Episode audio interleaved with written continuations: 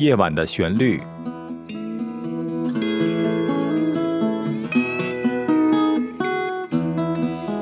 陈鹏制作主持。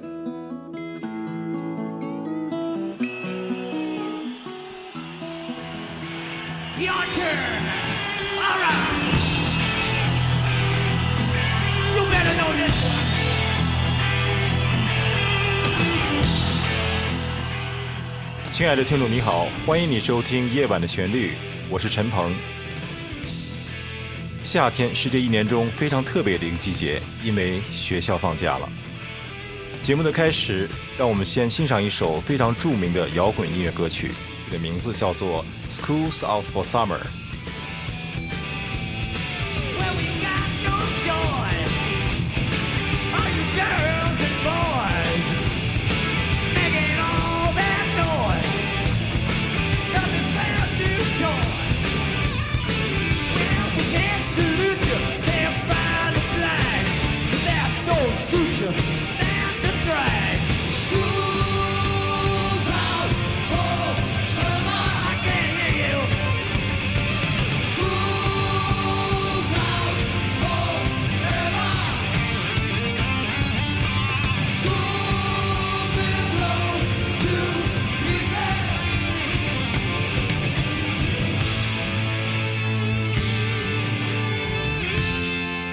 正像你听到的，这首歌反复唱到了 “Schools Out for Summer”。下面，我想请钱歌飞为我们介绍一下这首歌的来历。放暑假了，这首摇滚是爱丽丝·库珀第五张唱片的第一首歌，发表于1972年，由库珀乐队创作。乐队成员包括麦克·布鲁斯、格兰·巴克顿、丹尼·丹纳威和尼尔·史密斯。库珀原名文森特·达蒙·富奈尔，是一位美国摇滚歌手、作曲家和音乐家。他的职业生涯将近五十年，被球迷和同行一致认为是休克摇滚教父。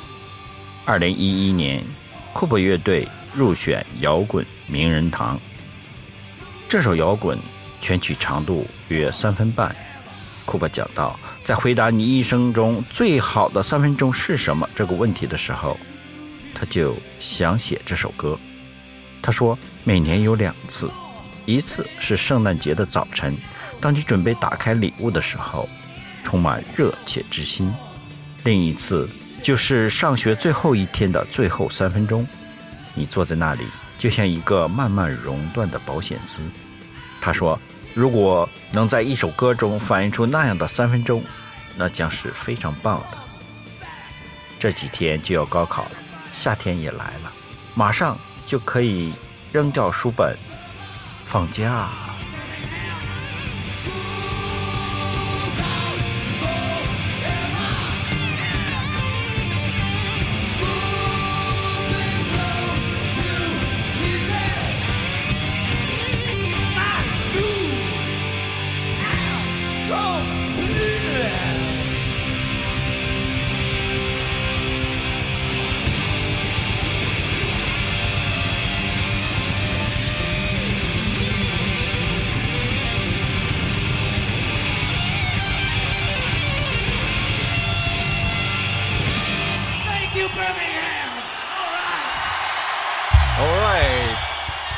火辣的摇滚乐之后，请您欣赏的是我的原创音乐作品《学生时代》。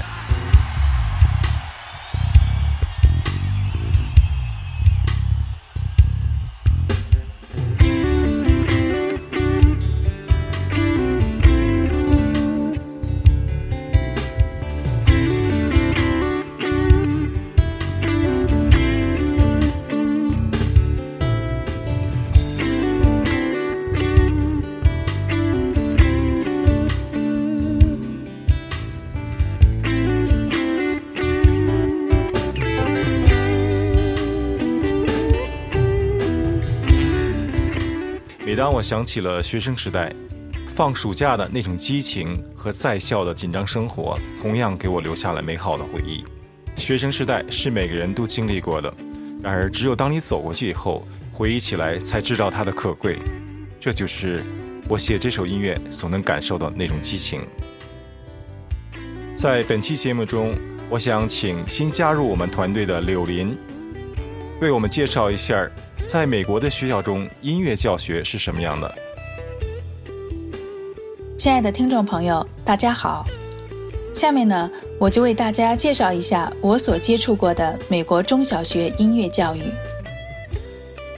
美国小学呢，一般在五年级会组建乐队，每个学生可以选择一门喜欢的乐器学习，包括乐队需要的多种乐器，像小提琴、笛子、单簧管、号都有，由学校的老师呢统一教授。小学一般还会有合唱团，从低年级到高年级的学生都可以参加，是利用课余时间排练的。在学年结束时，乐队和合唱团都会举办自己的音乐会，给全校的师生和家长做表演。我呢曾经看过一些这样的表演，虽然很稚嫩，但可以从孩子们脸上感受到音乐带给他们的快乐和自信。到了中学呢，乐队和合唱团一般会以选修课的形式让学生选择。高中呢，还有音乐剧表演等可以学习。总的来说，音乐教育在美国小学、中学阶段持续会有。有一点我觉得和中国非常不同的是，在美国，一个音乐教师一般会在好几个学校任教，因为一般的学校啊。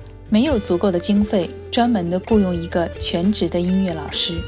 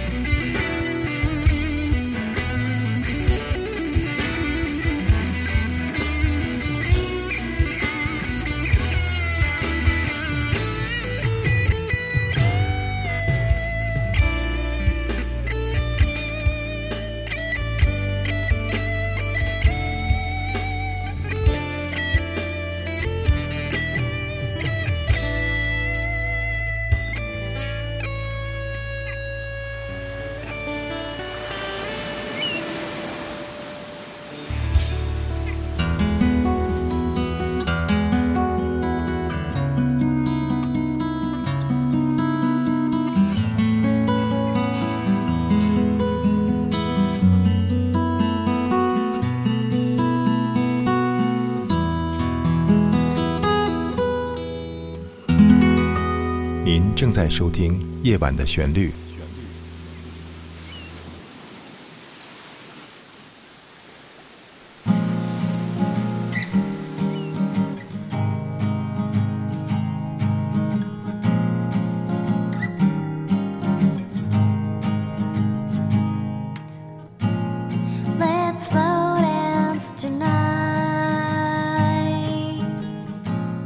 欢迎你继续收听《夜晚的旋律》。在这个夏天，我们一起听听海浪的声音。今天为大家聊的主题是美国的音乐教育。在美国的学校，校内校外都有音乐课。在校外，很多家长都请了私教，培养孩子们在音乐艺术上的一些修养。请你欣赏一首优美的歌曲，叫做《I Love You So》，我如此爱你。这首歌的作者是一位高中生，他写歌的时候大约是在十五岁左右。他是我的一名学生，叫做 Milly Chen，是在美国出生长大的一个华裔。他非常热爱弹吉他、写歌、唱歌。虽然他的作品还不够成熟，但是和他同年龄的孩子们相比，这些成绩是非常优秀的。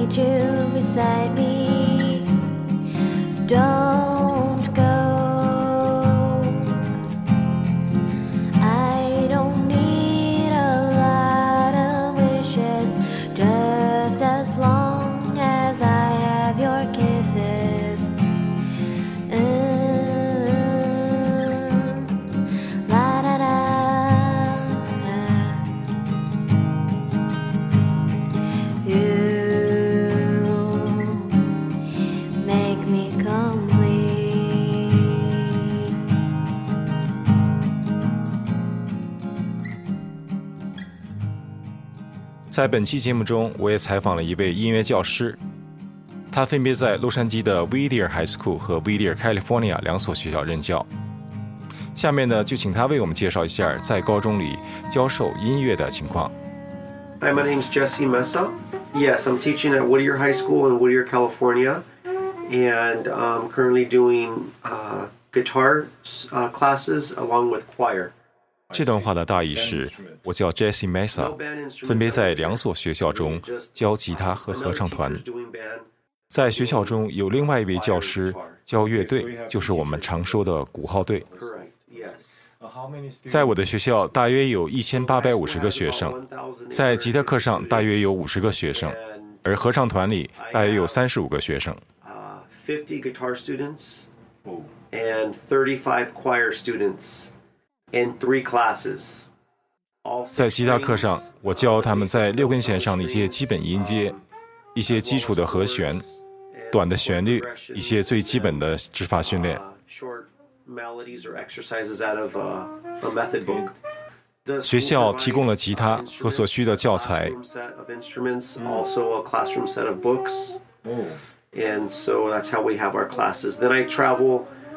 我也去另外一个学校教课这个学校在 there. 威利尔这个城市里叫做先锋高中。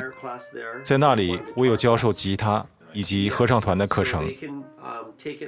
学生在登记之后可以把吉他带回家，但是第二天必须要带回学校，以免影响上课。guitars.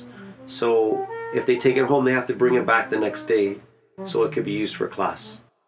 在学校中，大约有不到百分之十的学生参与了音乐课程，但是我希望在他们就学的这四年当中，至少有一次机会参与音乐课程。在学生们的演出中，我们会聘请专业的鼓手、贝斯手、钢琴手和学生们同台演出。在2008年，由于次级贷款引发的美国金融危机以来，教育经费受到大幅的削减，很多学校被迫不得已减少或取消了艺术课程。到目前为止，教育经费的问题有些好转。现在有一个计划叫做 LCAP 本地控制经费计划，给了学校权利，可以更自由地安排使用这些经费。在这之前，学校的经费是被锁定在很多的项目上，而现在学校有权利根据家长的要求发展一些教育计划，更自由地使用这些经费了。Develop a plan according to what the parents want. I see. So it, uh, it's uh, more freedom in the spending of the money. So in that way, 这样一来可能是件好事，但是如果他们不想开发艺术上的教学，这些经费就可能用于其他的项目了。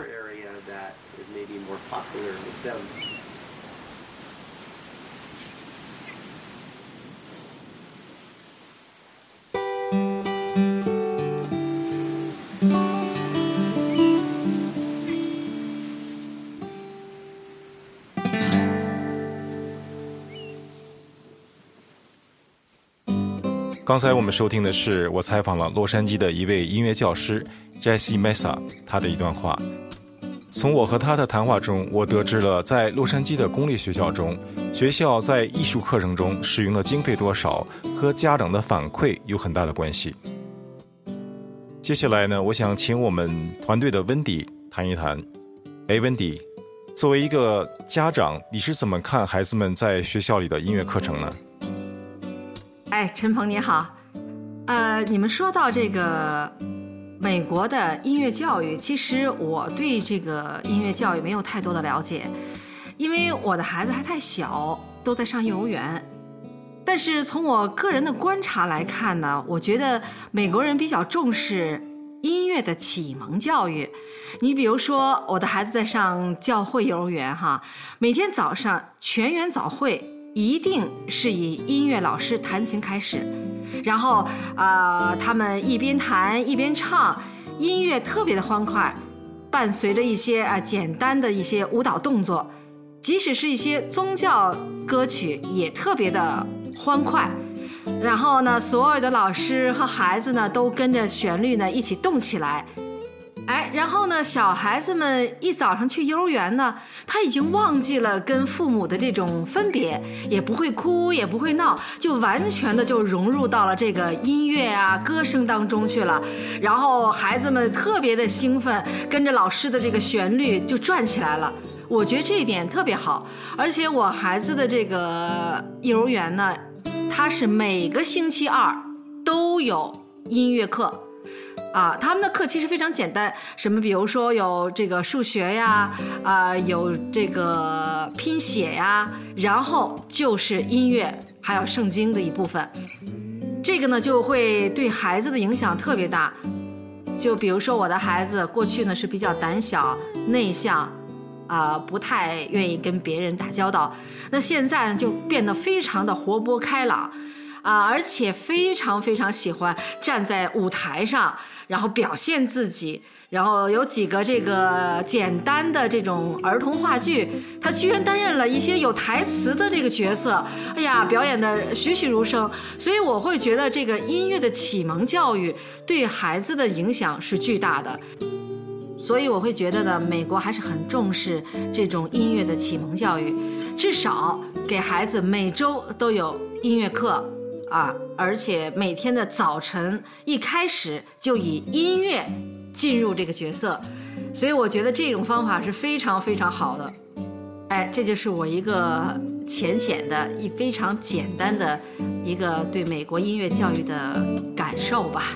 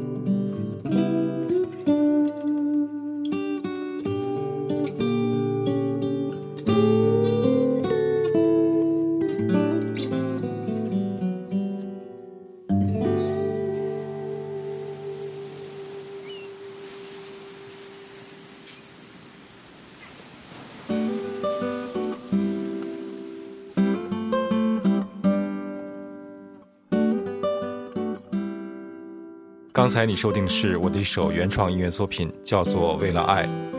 现在为你播放的这首音乐是我的另外一首作品，叫做《夏天的日子》。在这个夏天，我们一起聊的是美国的音乐教育。在孩子们的成长过程中，如果家长或者老师发现这个孩子或者学生在某一项艺术上具有独特的天赋，而且他对这项天赋非常热爱，而且非常用功的学习，这将是非常幸运的一件事情，因为孩子们的自信心从这里诞生，而快乐也从这里开始了。